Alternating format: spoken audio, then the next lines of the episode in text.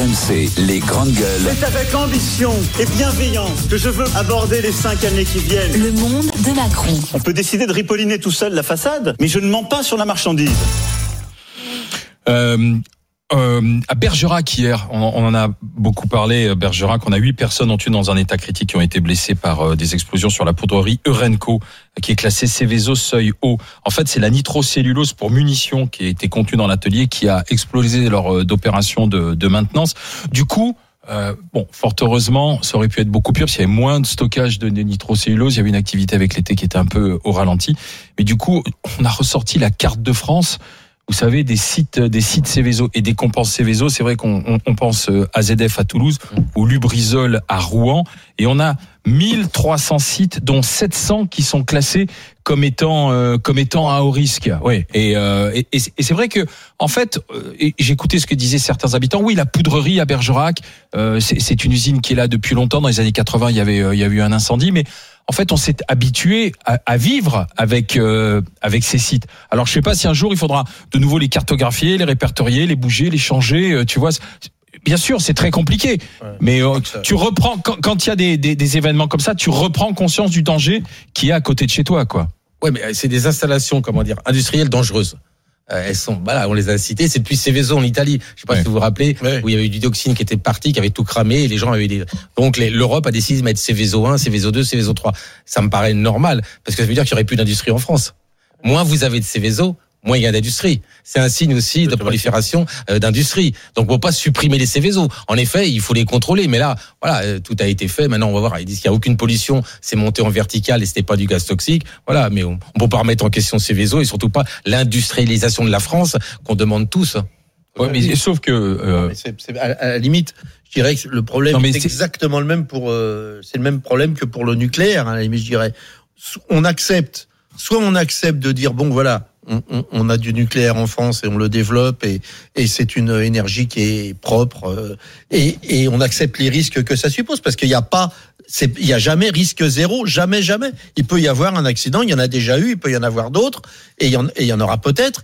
On l'accepte, et, et on, et on, et on l'accepte dans la mesure où tout a été mis en place sur le plan sécurité et là on pour assurer. Et, et on là, l'accepte parce qu'il y a un blessé grave et quelques blessés légers. oui, bien sûr. Tu vois, parce que Mais aussi quand parce on que je pense que- d'AZF, au moment je- Brisol, non, mais- on disait, il, y a- Alain, ah, je il faut, pense, faut virer je ces pense centres, aussi qu'on l'accepte, on l'accepte parce qu'on est dans un pays où, malgré ce que l'on dit euh, très souvent, on, on se dit que le travail est bien fait sur euh, par rapport Oui, au, au- par rapport au risque et on a confiance à la fois dans les fonctionnaires qui contrôlent ces, ces sites et à la fois dans le dans les sociétés qui les gèrent. Je pense qu'il y a une espèce de confiance en se disant qu'on n'est pas dans un pays totalement corrompu où les gens vont construire n'importe quoi, faire Comme au n'importe Liban, quoi. par exemple. Par- comme Ouais. au Liban, par exemple, ou, ou d'autres voilà. pays Ouais. où on, on pourrait douter de la. Là, on se dit quand même, même si après trois ans, on nous dit ouais, ben on a laissé passer une fissure parce que nanana.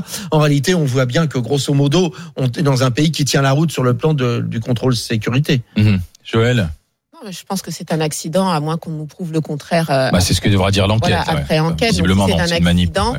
Mais on accepte, comme le dit Étienne, euh, ben, on accepte qu'il y ait certaines, certains risques, mais on se sent quand même plus en confiance. Enfin, moi, je me sens pas euh, particulièrement en danger parce qu'il y a ce type d'usine sur le territoire. Mhm. Mehdi aussi.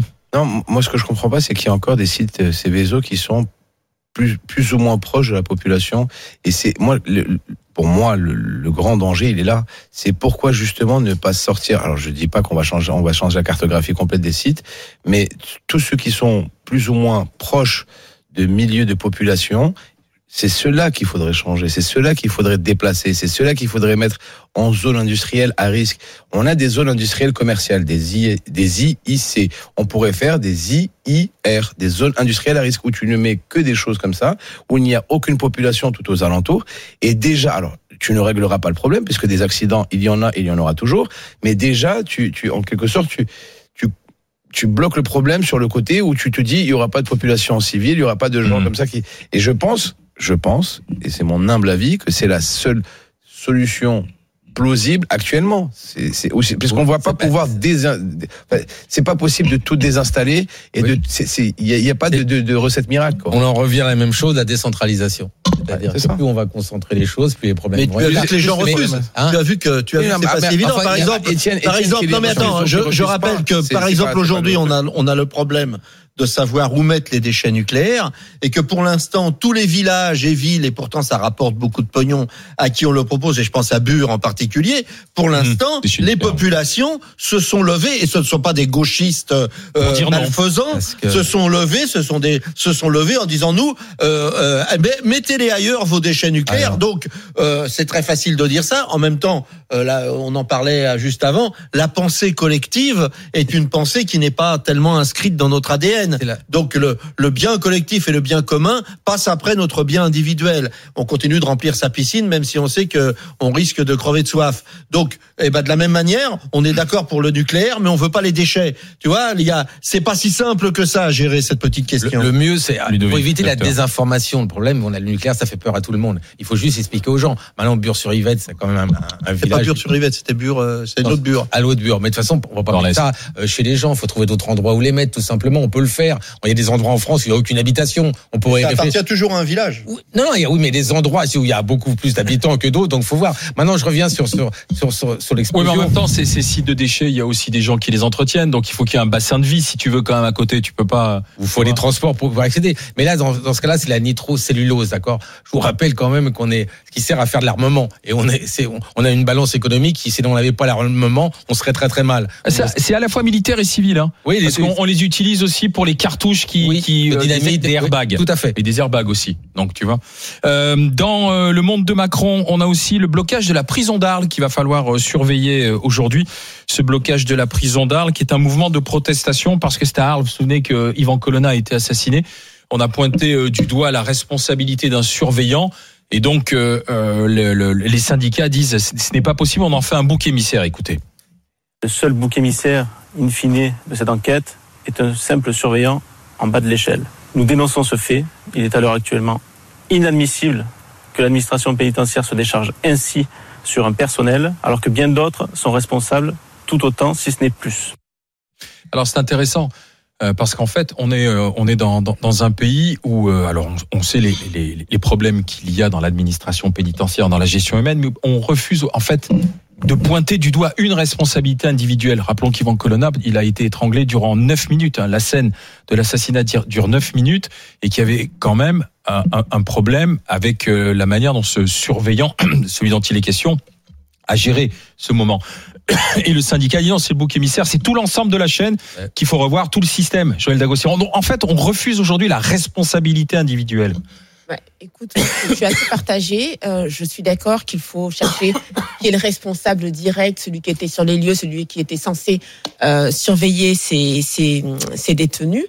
Mais au-delà de ça, enfin, je- je trouve que c'est un peu léger d'avoir juste ça dans le rapport. Alors, j'ai pas lu, hein. Mais si c'est juste ça, euh, la conclusion Non, la de- direction de l'administration est pointée du doigt aussi oui, dans, dans oui, le non, rapport. faut monter plus haut quand même, parce que les prisons français, c'est un vrai scandale.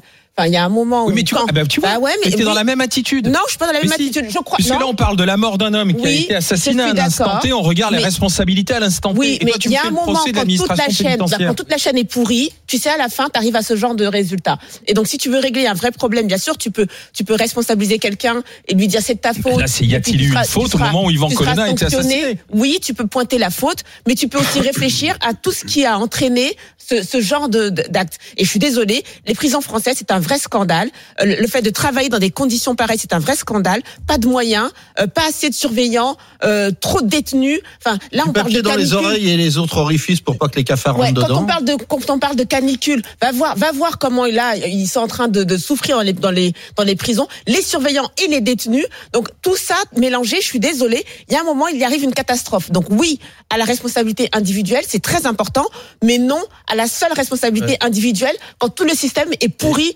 jusqu'à la moelle. D'autant que, enfin, il y a autre chose aussi, c'est que le responsable de, de ce, de ce meurtre, c'est le type qui a tué Yvan Colonna. Euh, Déjà. le, le, le- le responsable. Comment c'est Euh, c'est déjà euh, bien. c'est lui, c'est c'est ce- type islamiste en plus, je crois, Mhm. et qui a agressé. euh, donc, euh, j'ai l'impression que j'ai l'impression que ça, c'est c'est la, c'est la première chose. Ensuite, on pourra pas éviter. Le, deuxième truc, c'est qu'on pourra pas éviter dans le milieu carcéral cette espèce de de hyper violence parce que c'est un, on n'est pas fait pour violents. vivre comme des animaux dans un lieu fermé. On n'est pas fait pour vivre à, à, à trois dans un dans un dans un cachot euh, fermé où il y a même où il y a un chiotte dégueulasse. On n'est pas fait pour ça. Donc automatiquement la montée. Je lisais les rapports de, de, de- le rapport de, de l'observatoire. Je, je rappelle des, des des des prisons. où On se met des papiers dans les orifices pour pas être pénétré par les Oui. par les cafards. Ça ça. Je veux bien que cette cette vengeance sociale de la haine qu'on a contre les prisonniers fait que finalement on se dit bah c'est bien fait pour leur gueule. Sauf que faut savoir que tout le monde ici d'entre nous Oui, mais- peut se retrouver au trou. Ouais, mais tu Oh, vois, on n'a pas besoin de tuer Je quelqu'un. vous, parlais, je vous parlais simplement de ce mouvement de grève est-il justifié alors qu'il y a eu une commission d'enquête qui pointe du doigt Mais il est la, responsabilité, la Oui, oui, responsabilité il est d'un homme. Alors, Il faut de toute façon, tu as raison. S'il avait voulu le tuer, il aurait trouvé un moyen pour le tuer. en prison, on peut, on peut tuer quelqu'un. Maintenant, euh, on a été condamné, la France, il y a deux ans, par la Cour européenne des droits de l'homme. Et là, le nouveau rapport vient d'arriver, au mois de mai. Nouveau rapport, il est pire encore. On a une occupation de 140%.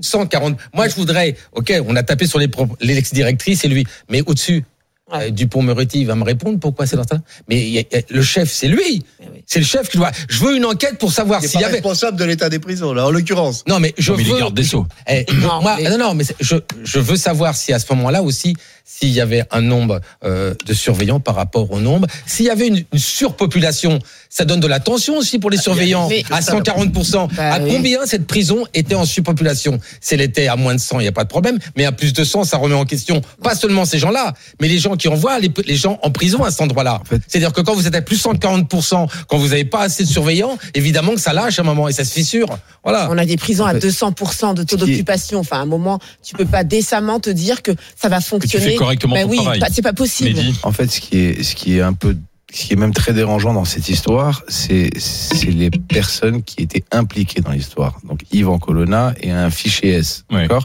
Et que, en fait, d'après moi, la, la chose qui, qui, est un- qui fait scandale, c'est comment deux personnes, excusez-moi, mais de cet acabit-là, de ce, de ce pédigré, on va dire, en quelque sorte, de ce palmarès, entre guillemets, peuvent rester neuf minutes ensemble sans surveillant. Et c'est là où est tout le problème. Bah, c'est ce qu'a dit, c'est ce qu'a montré c'est ce qu'a l'enquête. c'est- l'enquête, C'est- c'est ça qui, qui, qui est, Mais qui est Il y, a eu un, regrettable. il, y a, il y a eu un défaut de surveillance Il y a eu de un la défaut de personne surveillance, qui était en voilà, charge il y a eu un défaut de surveillance. regarder ce qui se Excuse-moi, passait. Et, et Joël, Joël, je ne te dis pas comme quoi c'est la personne toute seule qui est responsable, parce qu'il a, il a une hiérarchie, il a des responsables. Le type peut aller, je vous dis une connerie, il peut être malade, il peut avoir mal au ventre, il peut aller aux toilettes, et il peut. Mais le problème, c'est que comment deux personnes comme ça, aussi dangereuses, ou considérées, considérées comme des personnes dangereuses, peuvent être Tu sais, toutes des protocoles. Mais tu sais voilà. Il faut savoir une Mais- prison, ça fonctionne en protocole. Et Moi, c'est je vais ça qui souvent, est dangereux. Et donc, je vais souvent faire des cours euh, en prison. respectés. Tout est protocolé, c'est-à-dire que euh, le temps d'ouverture de la grille, le moment où tu passes, les cartes, la carte avec tout est protocolé. Euh, donc à un moment, c'est que le protocole n'a pas été respecté. C'est. Bien sûr, on est d'accord. On est d'accord, mais c'est pas la On peine de mettre à une personne individuelle justement toute la responsabilité mais là, de ce C'est manquement. comme un avion. C'est ça.